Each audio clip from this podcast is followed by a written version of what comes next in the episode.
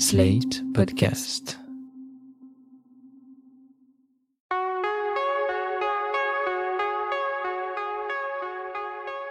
Je m'appelle Thomas Messias, je suis un homme blanc, cisgenre, hétérosexuel, et la chasse, bah, je crois que c'est pas trop mon truc. Vous écoutez Mansplaining épisode 45, Les chasseurs, porte-flingue de la domination masculine. Un podcast slate.fr. Il y a tout un tas de raisons à cela. Déjà, je suis passé début 2016 dans le camp des végétariens, après avoir englouti sans passion un dernier Big Mac. Il faut dire qu'avant ça, je pense avoir englouti autant de viande que 10 omnivores dans toute leur vie, avec un penchant tout particulier pour la charcuterie italienne, le foie de lapin, ou même les riz de veau. Même lorsque je mangeais du bacon au petit-déj, je n'étais déjà pas avide de chasse. J'ai grandi dans une famille où ce n'était pas la culture. Il y avait bien quelques pêcheurs, qui de toute façon n'ont jamais essayé de me transmettre leur savoir-faire, mais des chasseurs, aucun. Et c'est donc sans grand effort que je peux me vanter, à 36 ans et quelques, de ne jamais être allé chasser. Merci de ne pas applaudir. Je vais essayer de ne pas juger ceux qui sont tombés dedans quand ils étaient petits, mais il faut avouer que je n'ai jamais bien compris l'intérêt de cette discipline. C'est certes un peu hypocrite, car quand on mange de la viande, on est pris par ce qu'on appelle la dissonance cognitive, ce processus si pratique qui nous pousse à oublier en un clin d'œil que la tranche de jambon vient en fait d'un cochon mort et que les nuggets sont faits avec des résidus de poulet. L'une des motivations des chasseurs, et c'est peut-être la seule que je comprends, c'est qu'ils veulent se débarrasser de cette dissonance. Au moment où ils dégusteront un ragoût de chevreuil, ils se souviendront sans doute de ce dimanche matin au cours duquel ils ont déployé patience et maîtrise pour buter l'animal qui est désormais dans leur assiette. Ce que je comprends moins, en revanche, c'est lorsque les chasseurs parlent de communion avec la nature ou d'un combat âpre mené contre une bête magnifique. Moi, quand je veux communier avec la nature, ce qui, je vous l'accorde, n'arrive pas très souvent, je vais me balader en forêt, j'écoute les feuilles mortes qui font screech screech sous mes pieds, et je ramasse des morceaux d'écorce ou des pommes de pin avec mes gosses. Mais chacun son truc. Et puis quand je croise un animal, ce qui arrive encore moins souvent, je me dis jamais oh là là, il est tellement beau, j'ai envie de lui rendre hommage en le butant, parce que là il y a des connexions logiques que je n'arrive vraiment pas à effectuer. Pourtant, en 2020, c'est encore comme ça que la chasse nous est vendue, comme en témoigne ce spot proposé par la Fédération des chasseurs de France. Je vous propose cette pub dans son intégralité, parce que je trouve que chaque mot y a son importance. Ok, alors attends, je te refais l'épisode. Ouais. Donc tu vois la forêt. Mais attention, euh, pas une forêt genre euh, gna gna gna avec euh, quatre buissons et trois rochers qui se courent après. hein. Non, non, The Forêt. Genre euh, amazonienne où tu vois pas le ciel. Enfin, amazonienne, amazonienne, euh, des Vosges, mais vas-y, t'as compris. Ouais, ouais. Donc la forêt. Tu vois un rayon de lumière tapé dans les feuillages. Image de dingue, hein. sublime. Le silence. Pas un bruit. Juste le vent qui chatouille les arbres. Ok, genre euh, le Seigneur des Anneaux. Exactement, c'est ça. Tension au max. La scène est au ralenti, tu dis il va se passer un truc de fou. Et là, il débarque, sorti de nulle part. Magnifique. Oh, mais le truc de dingue. Mais, mais moi j'en pouvais plus, j'étais là genre ah mais juste avant la fin, c'est un truc de ouf. J'avais le cœur qui battait plus vite que celui du Shane Bolt. Un sanglier mon frère. Mais tu vis des trucs de ouf à la chasse, toi. oh là là là là. Et pourquoi pas vous? Avec la chasse, retrouvez votre vraie nature? En même temps, c'est vrai que toi, euh, tu passes tes journées devant la console à bouffer des kebabs, enfin je veux dire euh, niveau émotion, on n'est pas trop sur le même délire. Bah ouais, mais tu sais quoi, quand je t'entends là, tous ces trucs de fou que tu vis, je me dis vraiment, frère, faut que je me bouge là. Sérieux? Bah ouais, Bah OK, je suis d'accord avec toi. Dimanche matin, 7h, je viens te chercher si tu veux. je suis hyper chaud, mec. Ça part.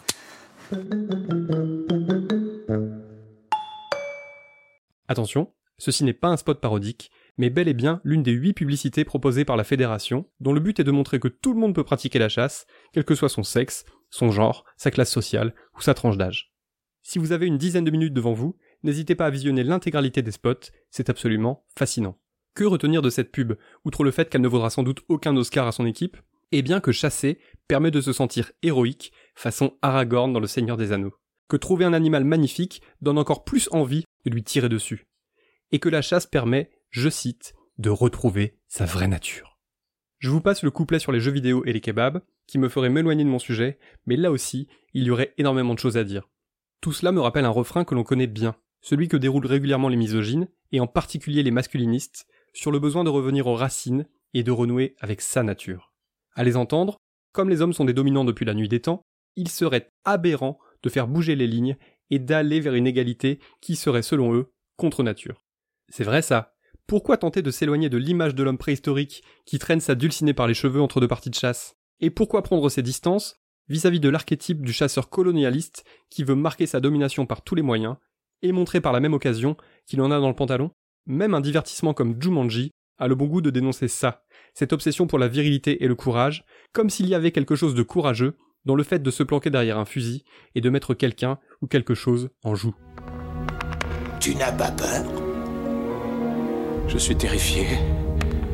Mais un jour, mon père m'a dit Tu dois toujours surmonter ta peur et faire face.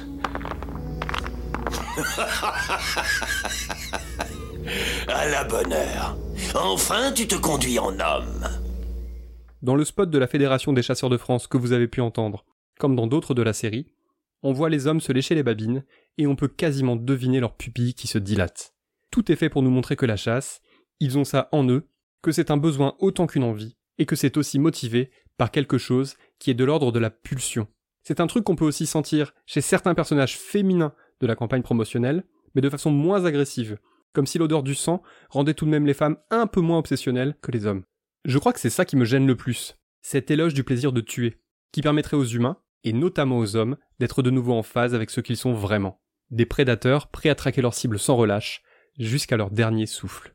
À peu de choses près, on retrouve le même genre de justification lorsqu'est évoqué le comportement des hommes vis-à-vis des femmes dans l'espace public. Aborder des femmes dans la rue, c'est plus fort qu'eux, ça fait partie de leur ADN de chasseur, de séducteur. Il faut identifier une cible ou la choisir au hasard, se jeter sur elle sans lui laisser le choix, et l'ajouter ensuite à sa collection de succès ou d'échecs. Idem pour les agressions sexuelles et les viols, qui seraient guidés, si l'on en croit les auteurs ou ceux qui les défendent, par le besoin d'utiliser régulièrement ses mains ou son pénis, parce que ça bouillonne trop à l'intérieur, et parce que les hommes sont comme ça. Le bon vieil argument de la nature, la sacro-sainte pulsion à l'œuvre. On retrouve toutes ces valeurs dans un film plutôt méconnu de Clint Eastwood, Chasseur blanc, cœur noir, qui date de 1990. Eastwood y incarne un double à peine dissimulé du réalisateur John Huston. Inspiré d'un livre écrit par l'un des co-scénaristes de Houston, le film explique comment le réalisateur, rebaptisé Wilson pour l'occasion, a profité d'un gros tournage dans le sud de l'Afrique pour tenter d'assouvir un rêve de toujours, tuer l'éléphant. Eh bien, il me tarde que ce foutu script soit fini. Qu'on puisse faire tous les deux ce safari. Le safari? Je croyais qu'on allait faire le film d'abord et ensuite le safari. Hmm, si nous attendons que le film soit fini, jamais nous ne le ferons. Nous allons finir le script, ensuite faire le safari. Et ensuite nous tournerons le film, quand nous aurons tiré nos éléphants. Relire les critiques du film, souvent positives, a créé chez moi un profond sentiment de malaise.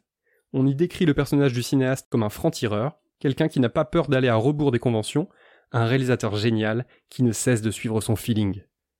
Or, voilà ce qu'on voit dans le film. Un type endetté jusqu'au cou mais qui fume le cigare en attendant patiemment qu'on le remette à flot, un réactionnaire égoïste qui se moque bien des gens qui l'entourent, un misogyne de première qui multiplie les remarques sexistes. Tiens, à ce propos, en voici une toute petite, qui est sans doute la moins grossière de toutes celles qu'on peut entendre dans le film. Mais je voudrais vous raconter une petite histoire, pourtant. Hmm, j'adore les histoires. Vous ne devez pas m'interrompre maintenant parce que vous êtes trop belle pour interrompre les gens. La vérité, c'est que même s'il semble faire des films très appréciés, John Wilson s'en balance. Il a du talent, ce qui ne sait que trop bien, et pour le reste, il mise sur son bagou et sur son autorité virile pour pousser ses producteurs à exaucer ses caprices. Cette fois, Wilson veut tirer un éléphant, voire peut-être même plusieurs, et il est prêt à compromettre un tournage entier pour y parvenir. Tu peux partir si tu veux. Moi, je reste. L'équipe doit arriver à Antébé après-demain. Je te dis que je reste. Nom de Dieu, John, pourrais-tu être raisonnable? Je suis très raisonnable. J'en ai vraiment rien à foutre que l'équipe arrive demain ou, ou qu'elle soit même arrivée depuis trois jours. Je te dis que je reste tant que je n'ai pas eu mon éléphant. Il vous faut quelqu'un. Vous ne pouvez pas chasser seul. Qui vous viendra avec moi? Et ce garçon qui travaillait à la poissonnerie, celui qui était chargé de la protection des animaux le long du Zambèze, Ogilvy. Oui, oui, lui serait bien. Oui, on dit qu'il a tué plus de 500 éléphants en son temps. Bien, alors faites-le venir. John, combien de temps projettes-tu de rester? Eh bien, ça dépend uniquement des éléphants. Et aussi des guides. Si cet Ogilvy se révèle être lui aussi une vieille dame, comme la plupart d'entre vous, ça peut prendre des mois. Mais s'il est la moitié d'un homme comme qui vous, ça prendra très peu de temps. Je suis un homme, je suis blanc, j'ai du pouvoir, et je compte bien m'en servir jusqu'au bout. Voilà, en somme, ce que nous dit ce réalisateur, incarné avec délectation par Clint Eastwood. Et si la fin du film marque l'échec de Wilson dans sa quête chasseresse, ce bon vieux Clint ne semble absolument pas s'en réjouir. Dans ce dernier extrait, qui survient dans le troisième tiers du film, le cinéaste tente de pousser son jeune co-scénariste à le suivre, alors que celui-ci affirme depuis le début son absence totale d'envie de chasser l'éléphant. Je trouve que ce dialogue est assez éclairant. Il dit qu'ils sont là, mais qu'il vaudrait mieux y aller juste à deux tireurs. Vite, tu es prêt? Non, toi et Zip, vous êtes au complet. Tu ne viens pas? Non, j'attends ici. Voyons, mon garçon. Je ne t'ai jamais accablé de conseils. Je ne t'ai jamais forcé à faire quelque chose que tu ne voulais pas, mais cette fois c'est différent. Je crois que tu devrais venir. Je t'y encourage en tant qu'ami. Non, je t'assure. Vas-y, John, je t'attends. Si tu ne viens pas maintenant, tu vas regretter cette décision toute ta vie. Je ne veux pas tirer sur un éléphant, John. La question n'est pas là. Si tu ne viens pas, c'est que tu ne veux pas prendre de risques, parce que tu as peur, et tu le sais. D'accord. Eh bien, il faudra que je vive avec cette idée. La finalité du geste ne réside même pas dans le fait d'abattre un animal aussi prestigieux, ni d'en ramener un souvenir. En fait, pour Wilson comme pour tant d'autres, l'essentiel est de se mesurer à soi-même, de se prouver qu'on peut le faire. En chassant, c'est comme si on gagnait des points d'expérience, des points de courage, des points de virilité. On prouve et on se prouve qu'on est un homme, un vrai, quelqu'un qu'il va falloir respecter. Mais ce que j'aime aussi dans cet extrait, c'est qu'il montre à travers le personnage du co-scénariste que cette injonction-là, il est aussi possible de la rejeter. Sur le même sujet, et si vous avez le cœur très bien accroché, je peux vous conseiller le documentaire Safari, signé Ulrich Seidel. En Namibie et en Afrique du Sud, le réalisateur autrichien a suivi plusieurs chasseurs et chasseuses, souvent venus en couple ou en famille, qui prennent leur quartier avant de partir à la chasse aux zèbres ou à la girafe. C'est l'un des films les plus durs que j'ai pu voir de toute ma vie, parce que c'est un film qui ne dissimule rien. Ni le sang, ni la souffrance animale, ni le racisme absolu de ces simili-colons, ni leur fierté absolument incompréhensible d'avoir fait œuvre de mort.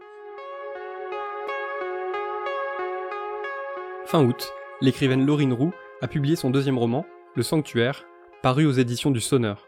C'est l'histoire d'un père, d'une mère et de leurs deux filles, qui survivent dans une zone montagneuse reculée, à une époque où un virus propagé par les oiseaux a quasiment décimé l'espèce humaine. Quelque part entre Cormac McCarthy et le mur invisible, le roman suit tout particulièrement Gemma, la fille cadette, qui pratique la chasse à l'arc après avoir été formée par son père. Laurine Roux. Bien sûr, elle a été instruite euh, à l'art de la chasse par son père. Sa première leçon de chasse, c'est que on ne doit pas rater sa cible, non pas dans un objectif de performance, mais parce qu'il y a une exigence éthique. Euh, le père lui lui dit si tu ôtes la vie d'une bête, prends-la du premier coup c'est un impératif qu'on peut relier, euh, que, j'ai voulu relier euh, aux pratiques de la chasse chez certains peuples animistes, pour lesquels, euh, bah, de la plante à l'animal, en passant par le, feu, tout est sacré. Et de fait, le père a appris à ses filles un, rituel pour honorer, voire s'excuser auprès de la bête après sa mise à mort. Il leur a appris à réciter J'honore ta présence, j'honore ton flair, j'honore ton sang. Et en fait, pour lui, il n'y a pas de suprématie d'une créature sur une autre, c'est la nécessité de manger, dans un contexte de survie, qui dicte l'acte de tuer un cerf, un lièvre euh, ou je ne sais quoi. Laurine Roux observe la chasse à travers des perspectives de survie, ce qui change quand même pas mal de choses. C'est particulièrement vrai en ce qui concerne le personnage du père. C'est vrai qu'il élimine tous les oiseaux qui s'approchent parce qu'ils sont vecteurs d'un virus qui a décimé euh, la quasi-totalité de, de l'humanité. Et bah, son objectif, il est très simple et unique, c'est qu'il veut protéger sa famille. Et il n'y a pas vraiment de valeurs qui sous-tendent cette volonté de protection, c'est de l'amour, c'est de la terreur qui l'anime. En fait, les oiseaux sont ses ennemis. Et, si je réfléchis bien, euh, c'est peut-être pas un hasard d'avoir choisi le lance-flamme comme, comme arme de prédilection pour lui. C'est pas une arme de chasse, le lance-flamme.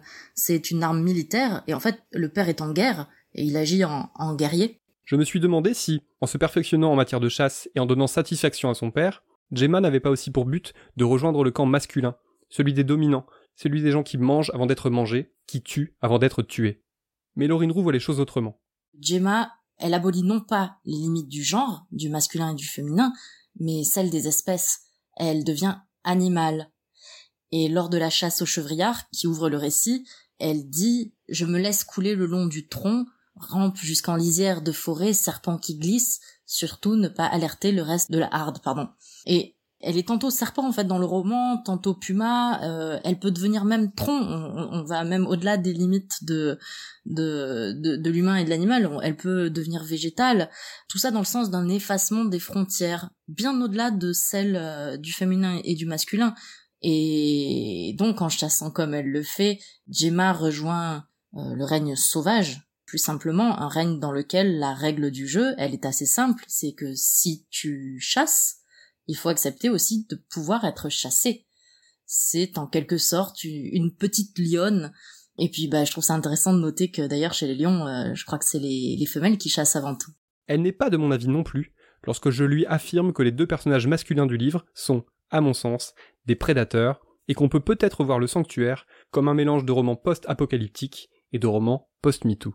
À mon sens, le, le, père aime trop et par conséquent, il aime mal. Euh, c'est la vieille ancienne du euh, qui trop embrasse mal étreint. Et s'il dérape, à un moment dans le roman, c'est, je crois, davantage mu par la peur du monde, par la peur de perdre son, son sanctuaire, que dans une dynamique de prédation qui supposerait une préméditation que je ne lui ai pas prêtée. Et je voulais davantage explorer l'ambiguïté de l'amour parental, qui, si on le pousse à l'extrême, peut se révéler carcéral. En ce qui concerne le vieillard, euh, là aussi, c'était l'ambiguïté du personnage qui m'intéressait, parce que c'est vrai qu'il déclenche un malaise dans le désir sexuel qui manifeste pour Gemma, un, désir qui combat, hein, comme il peut, mais il est aussi et surtout celui qui va permettre à Gemma d'approcher l'aigle, de vivre avec cet oiseau, ce rapace, cet évanouissement des frontières entre les espèces, et la lecture euh, post-MeToo du roman est, peut-être une grille de lecture possible. Je le renie pas, mais hum, si on voulait faire du roman un roman post quelque chose, puisqu'il est c'est un roman post-apocalyptique aussi, mais moi ça m'amuserait en fait beaucoup plus de l'envisager comme un texte post-anthropocène. Ouais. Pour conclure notre entretien et cet épisode, j'ai demandé à Laurine Roux ce qu'elle pensait du lien entre chasse et domination masculine. Alors pour moi qui ne chasse pas et qui suis une femme, c'est compliqué de répondre à cette question sans verser dans, l'opinion. Peut-être rappeler que la chasse, euh, de manière très bête, est, héritière d'une histoire, de représentation, euh, de structures sociétales, et dans lesquelles on peut, on peut noter euh, une contiguïté entre le gibier et la femme. Alors c'est pas moi qui l'invente, euh, j'ai un peu lu autour de, l'écriture du roman et notamment un, ethnologue, Bertrand L, qui dans Sang Noir, qui est édité euh, aux éditions de l'œil d'or, examine la figure du sang versé lors de la chasse et il consacre toute une partie au lien entre la synégétique et la sexualité. Et je me souviens avoir été frappée d'apprendre que sur les murs des cavernes paléolithiques européennes, les archéologues avaient récemment découvert qu'en fait, le symbole de la blessure qu'un chasseur peut infliger au bison est exactement le même symbole que celui euh, de la vulve. Alors ça, c'est un exemple parmi tant d'autres.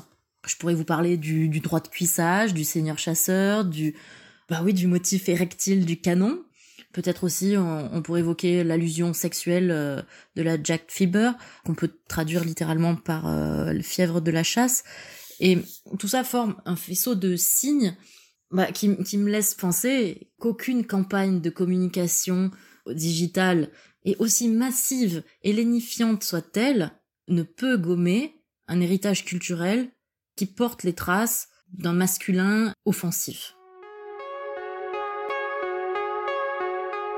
Voilà, c'était l'épisode 45 de Mansplaining, un podcast proposé par Sled.fr. Merci à Laurine Roux, Aurélie Rodriguez et Benjamin Ours.